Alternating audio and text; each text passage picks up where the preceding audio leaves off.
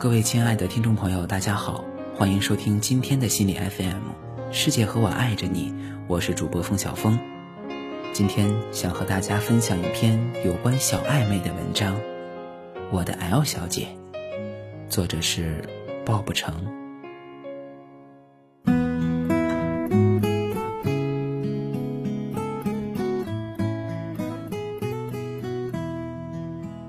我想。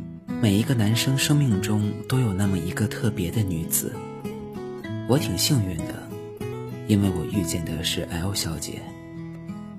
还记得第一次看到她的场景，那时的我并没有想到现在她对我是那么重要。我喜欢跟 L 小姐在一起的感觉，说不出为什么，只是想跟她在一起做每一件事，陪她安安静静做手工，陪她看电影。喂他吃他喜欢的水果。L 小姐特执着，记得有一次大晚上突然打电话给我，说想吃旺仔 QQ 糖，我只得骑着车陪 L 小姐穿梭在大街小巷、各种超市、各种小店搜寻，最后终于凑齐了八种。我想宠着她，一直都这样宠着她，宠到全世界就只有我能受得了她，那样。也许他就再也不会离开我了。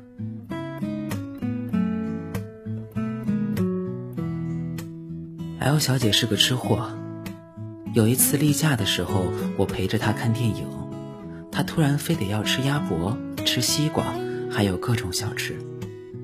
看着满满一桌的食物，我问道：“你这时候就不怕肚子疼了？”她一边啃着鸭脖，一边支支吾吾的说道：“吃完再说。”我一直挺想不通的，明明就是个大吃货的 L 小姐，偏偏长得相当苗条，她难道是外星人变的吗？L 小姐喜欢外面的世界，认识她没几年，她却已经换了很多地方工作。为什么换工作？L 小姐没有告诉过我。L 小姐总是有自己的一番道理。我记得她有一句口头禅是这样说的。迟到是一种美德，这种气度我还真是只有膜拜的份儿。因为他经常不在家里，没有办法照顾他，只是看见有什么好吃的就想买点给他。他睡不着，给他讲故事；天冷了，回家找衣服给他邮寄过去。有次他大姨妈来了，肚子疼得厉害，我突发奇想，想了个办法。叫他把手机调成震动模式，然后放在肚子上，我不停的打电话，就当手工按摩了。L 小姐从不缺乏追求者，只是她心里有一个人，那个陪伴了 L 小姐度过年少无知岁月的他。L 小姐曾经和我说起过和他的故事，听完。感觉就像看了一部曲折苦情的电视剧一样，只不过电视剧是假的，L 小姐的故事却是真实的。回想当时听完故事的我，心里难过了好一段时间，暗暗发誓一定得保护好 L 小姐，不让她再受委屈，照顾她。我在淘宝给 L 小姐买暖宝宝，我告诉她。我不能陪在你身边，上网给你买暖宝宝，准备邮寄给你，那样来例假会好过一点儿。L 小姐说道：“你一个男人，为什么要去学习那些呢？为什么要关心我？明知道是不可能的。”或许 L 小姐说的对，我跟他根本就没有机会在一起，但是自己还是忍不住去关心他。怕她受到委屈。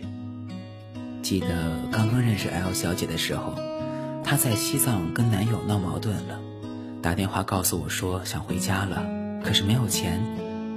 我立马就跟身边的同事借钱给 L 小姐，因为当时还在实习，后面我用了差不多两个月才还清。那时候我认识 L 小姐不过几个月，被同事知道后骂得很惨。现在想想，当时只是很担心 L 小姐一个人孤苦伶仃的在外面会出事情，其他的没有考虑。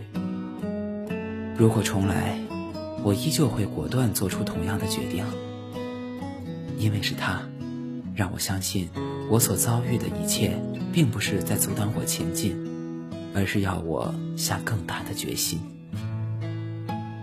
原来，让一个人变强大的最好方式。就是拥有一个想要保护的人。我曾经和 L 小姐打过一个赌，咱们从凌晨开始不再联系，谁主动联系谁就算输，就得答应对方一个条件。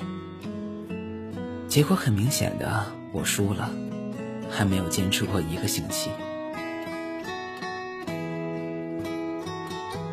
L 小姐前不久突然问我。如果我和你结婚，是不是很幸福？我突然不知道怎么回答，只好反问道：“你觉得会幸福吗？”他回答：“我只知道会很幸福。”我每天都带着 L 小姐送给我的挂饰小熊，手机屏保是我们的合照。同事看见了，都笑骂道。好小子，怎么骗到的？而我总是不说话，只能傻笑。其实我没有什么目的，只是爱你。如果有人问我为什么爱你，我觉得我只能如此回答：因为正好是你，正好是我，正好是我们。你能明白我，即使我什么也不说。有人问我，如果看不到确定的未来，还要不要付出？我也只能说，并不是每一种付出都是在追寻结果，有时在付出的路上，能够收获的是清楚的看到了自己想要的。或者不想要的，这又何尝不是一种宝贵的结果？命运会厚待温柔多情的人，好过多一颗冷漠的心。你的身边是否也有这样一个人？你们暧昧着，却永远不会在一起。暧昧是比好朋友亲一点儿。但比恋人远一点儿。暧昧，是你会不时的去看他的微信有没有更新，而且会留意字里行间他对你有没有什么暗示。暧昧，是有感觉，然而这种感觉不足以叫你们切切实实的发展一段正式的关系。我们暧昧，我们却不属于对方。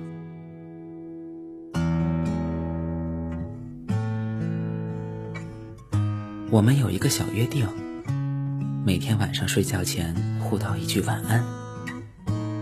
晚安，我的 L 小姐。董小姐，你熄灭了烟，说起从前。你说前半生就这样吧，还有